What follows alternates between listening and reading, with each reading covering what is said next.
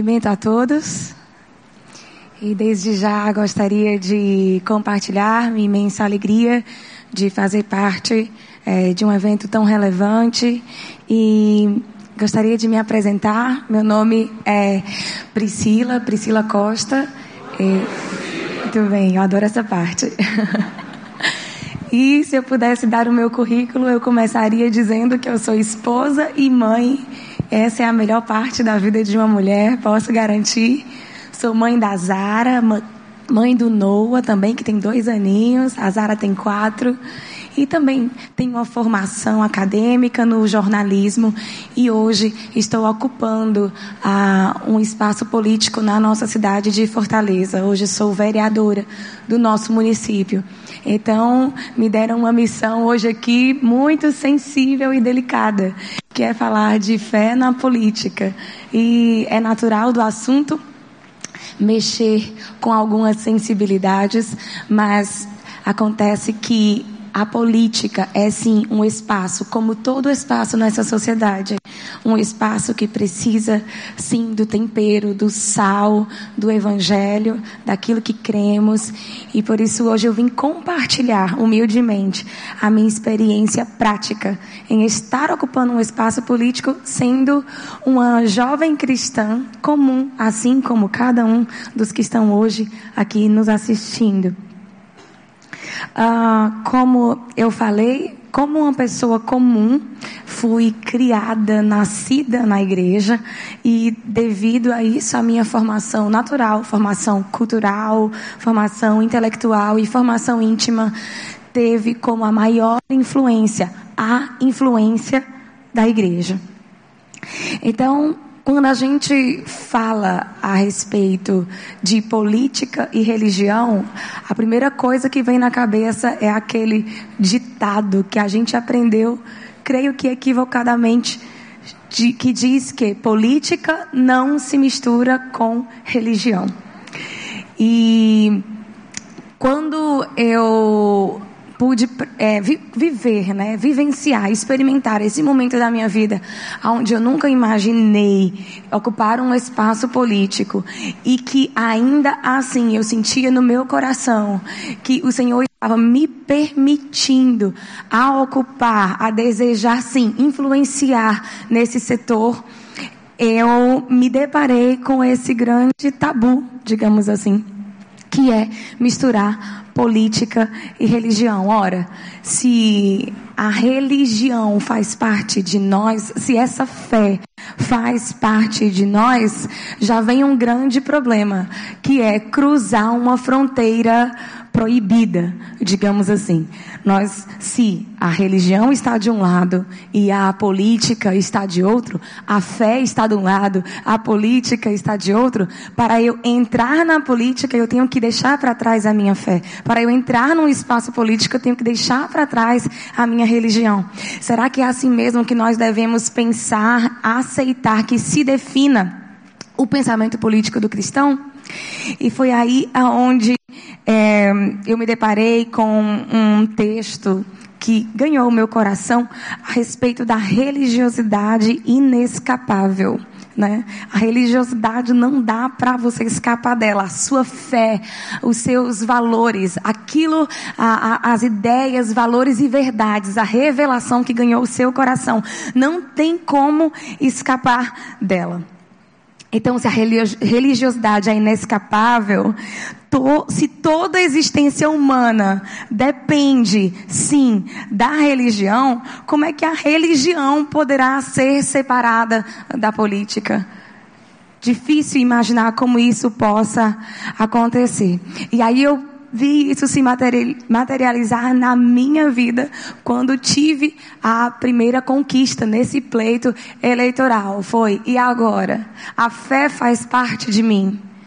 Então, se eu não posso ocupar aquele espaço, eu sou mal-vinda naquele espaço por causa da minha fé?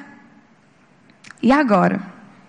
Então comecei uma grande reflexão sobre a igreja estar completamente inerente, sim, ao pensamento político que deve nortear a sociedade.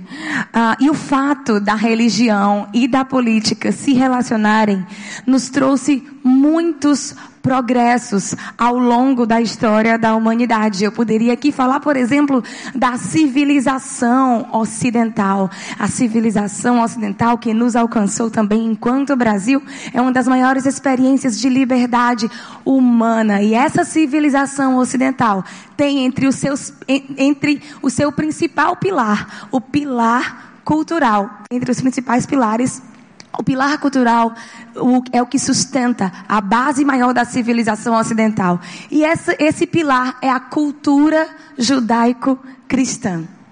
É essa cultura judaico-cristã, são esses valores por nós enaltecidos, são essas ideias que, por, que nós adotamos como virtudes, que vêm a definir as nossas bases morais. As bases morais que traz a conclusão de que todo ser humano é igual, a base moral de que todo ser humano é livre, por exemplo, os nossos alicerces intelectuais, aquilo que nós entendemos por liberdade, aquilo que nós entendemos por compaixão, aquilo que nós entendemos por justiça. Os alicerces intelectuais do Ocidente, por exemplo, foram definidos, impactados, influenciados pelo pensamento cristão por essa cultura judaico-cristã. Os direitos fundamentais, eu poderia falar aqui sobre as liberdades fundamentais, o direito, a ideia sobre a dignidade humana. Porque esse homem é digno? Porque esse homem é sagrado? Porque esse homem tem valor? Tudo isso são ideias do cerne do cristianismo. Foi justamente as ideias cristãs ocupando esse espaço, não se omitindo dos, dos espaços políticos, que puderam trazer para a política esse progresso. Esse progresso dessa visão de homem. Eu poderia dar um exemplo é, americano sobre o fim da escravidão. E no, no, no processo de libertação dos escravos na história da América do Norte, surge o protagonismo de um homem chamado John Newton. E ele se converte ao cristianismo, ele trabalhava na Marinha Americana. E ele começa a se envolver com o tráfico de escravos, que era algo que ele deveria teria que cumprir, teria que fazer, era algo que fazia parte do sistema, estava previsto em lei, estava tudo ok, digamos assim, moralmente, naquele sistema político americano. Mas, no entanto, aquele homem se converte a Cristo e ele começa a mudar a percepção a respeito da liberdade. E ele começa a olhar para aqueles escravos negros e dizer: é injusto, Deus não se agrada. E é no protagonismo de um homem cristão, com o seu pressuposto de que Deus não se agrada, que aquilo, as ideias que sustentavam a escravidão na América começam a ruir. Olha a participação, o protagonismo de alguém que, como igreja, como igreja, não a igreja instituição, mas a pessoa a igreja, de como igreja, ele influenciou positivamente para as ideias de liberdade, a liberdade humana. E dentro disso, quando eu começo a falar, ora, se a religião não pode participar da política, eu estou dizendo que as minhas ideias de fé, os meus pressupostos de fé, não podem participar da política. Então eu estou dizendo que o cristão, ele tem menos direito ao espaço político. Eu estou dizendo que as ideias cristãs, ela tem menos direito a acessar o espaço político. Então eu estou dizendo que o cristão é subcidadão. Nós não acreditamos que somos subcidadãos. Nós acreditamos que somos sal da terra, luz do mundo. E por isso todo espaço precisa de sal para ser salgado e precisa de luz para ser iluminado. Não acredito na subcidadania cristã e levar essa ideia à frente de que a religião e a política não podem se misturar é sim acabar dizendo que existe uma super supremacia de cosmovisão. Se você for um defensor da ideologia ateísta, você está aqui. Se você for um defensor da ideologia feminista, você está aqui. Se você for defensor da ideia marxista, você está aqui. Mas se você for defensor da ideia cristã no espaço político, você está aqui. E a gente começa a aceitar esse tipo de ideia imposta. E dentro disso eu tive duas situações práticas na minha vida que eu vou compartilhar hoje com vocês aqui. Eu tenho apenas um ano e meio de uh, parlamento mas vivi duas situações bem interessantes. A primeira foi quando eu estava pleiteando para ser a presidente da Comissão de Direitos Humanos. De Direitos Humanos. Na semana, no, na semana seguinte da minha manifestação do desejo de ocupar esse espaço, houve uma matéria num dos, num dos jornais de maior circulação da cidade, talvez o maior jornal da nossa cidade, trazendo uma matéria onde 80 movimentos relacionados aos direitos humanos estavam fazendo um abaixo assinado contra o meu nome. Eu só tinha uma semana de mandato, mas eu já tinha todos os motivos do mundo para ser um mau nome. E foi dessa forma que essa matéria trouxe o nome da vereadora Priscila Costa, de que não era um bom nome porque tinha ligação com a igreja. Então veja só. Não importa as ideias que uma mulher parlamentar defenda, não importa a sua competência, não importa a sua legitimidade. Se ela é ligada a uma instituição de fé, ela é um mau nome. E é curioso a gente ver que muitos desses movimentos ligados aos direitos humanos se diziam movimentos feministas, mas no entanto, uma mulher que fosse livre para ter uma fé seria excluída. A mulher só é livre para ser submissa à agenda política dominante. A mulher que segue a sua fé e as suas convicções íntimas pessoais deverá ser rebaixada deverá ser mal-vinda.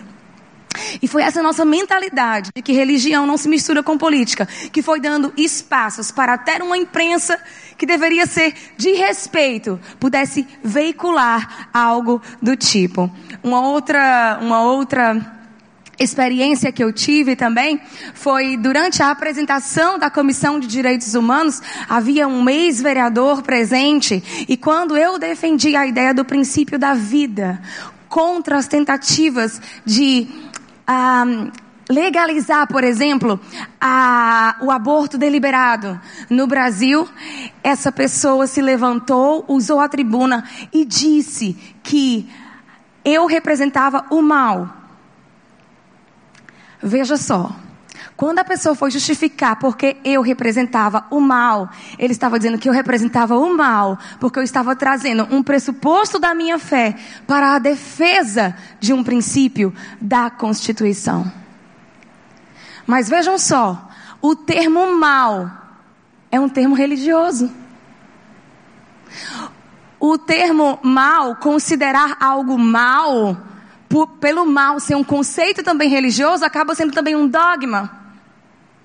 Então, muitas vezes, os cristãos, as ideias cristãs são expulsas do ambiente político, porque são consideradas dogmas, mas são substituídos por outros dogmas. Dogmas muitas, muitas vezes ateus. Dogmas muitas vezes que são anticristãos. E a gente vai legitimando quando a gente começa a concordar com esse tipo de movimento. E nós estamos pagando caro por essa omissão. Só para vocês terem uma ideia hoje aqui, o plano pedagógico da nossa cidade de Fortaleza, o plano pedagógico do nosso município, o que rege todo tipo de política educacional, ele é baseado na mentalidade de Vygotsky. E esse mesmo Vygotsky, inclusive, é citado no nosso plano educacional. Ora, Vygotsky diz que o homem não é essência. Diz, portanto, que a fé é uma grande mentira, porque se o homem não é essência, o homem é só material. Vygotsky, Vygotsky foi um dos grandes nomes que elaboraram, por exemplo, o plano educacional da União Soviética. Um regime que ao longo da história, matou milhões de pessoas, principalmente cristãos. É essa mesma mentalidade de que o ser humano não tem essência nenhuma. É o que define o nosso plano educacional. E isso porque nós nos omitimos. Nós simplesmente dissemos, decidimos que as nossas ideias não participarão da política. Não é à toa que o Manual de Ensino de 2014, por exemplo, prevê, sabe o que?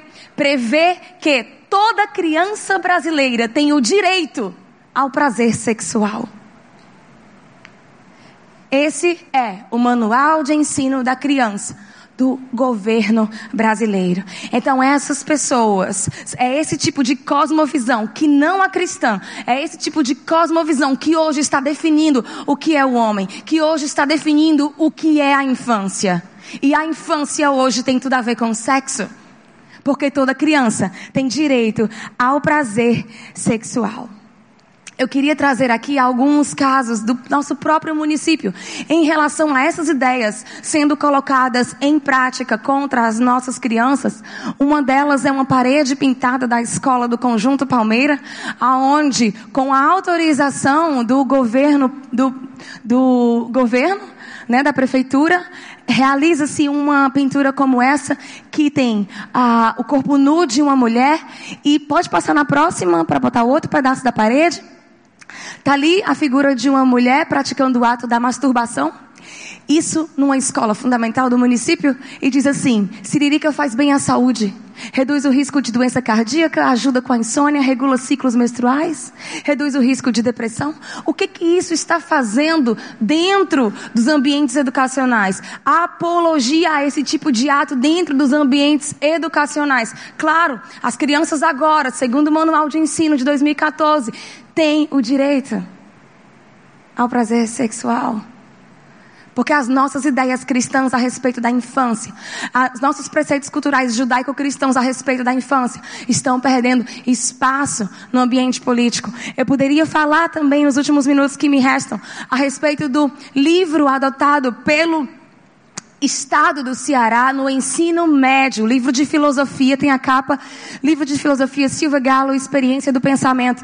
E no capítulo 3, quando ele começa a falar da identidade humana, da sexualidade humana, ele vem dizer que a ideia de homem e mulher não existe.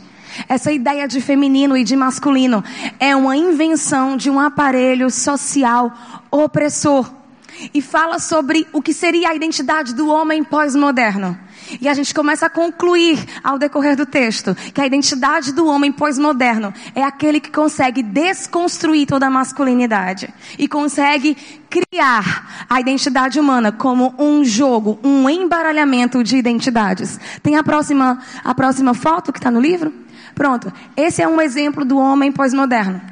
O homem pós-moderno tem cabelos femininos, tem barba masculina. Ele pode ser heterossexual, inclusive, mas ele usa o vestido feminino. Porque aqui nós não estamos falando de homossexualismo nem heterossexualismo. Nós estamos falando da negação de uma identidade humana com propósito.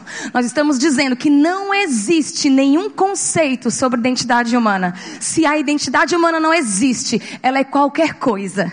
E se ela é qualquer coisa, é porque ela não é nada.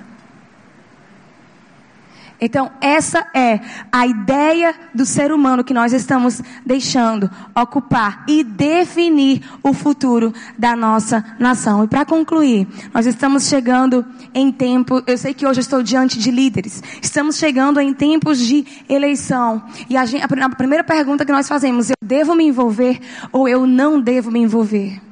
A primeira coisa que nós devemos repensar é o nosso papel. A primeira coisa que nós devemos repensar é sim a nossa cidadania e a nossa responsabilidade também por todas as questões sociais, inclusive as políticas. E dentro disso, nós como cristãos também devemos nos arrepender. Nos arrepender das nossas, da nossa omissão. Nos arrepender porque muitas vezes nós tomamos, às vezes com um intuito bom, nós tomamos posturas equivocadas, decisões equivocadas. E principalmente, precisamos formar políticos. Formar. Formar jovens cheios de vocação, cheios do Espírito Santo de Deus, que possam, com muita coragem, ocupar esses espaços. Porque se não formos nós, os influenciadores do pensamento político dessa geração de jovens, quem vai ser? Quem vai ser? Se a igreja está dizendo que não é papel dela, quem será que definirá o pensamento político da nossa juventude? Então, diante disso, eu quero terminar dizendo que se existe esperança para o Brasil, eu tenho certeza que essa esperança não está sobre um candidato. Essa esperança não está sobre um partido, nem sobre um governo. Essa esperança está sobre a igreja está sobre mim e sobre você, com um desejo honesto e um compromisso profundo de levar o doce perfume de Cristo através das ideias do Evangelho para todos os setores da sociedade. A esperança do Brasil é que você ocupe espaços. Pense sobre isso.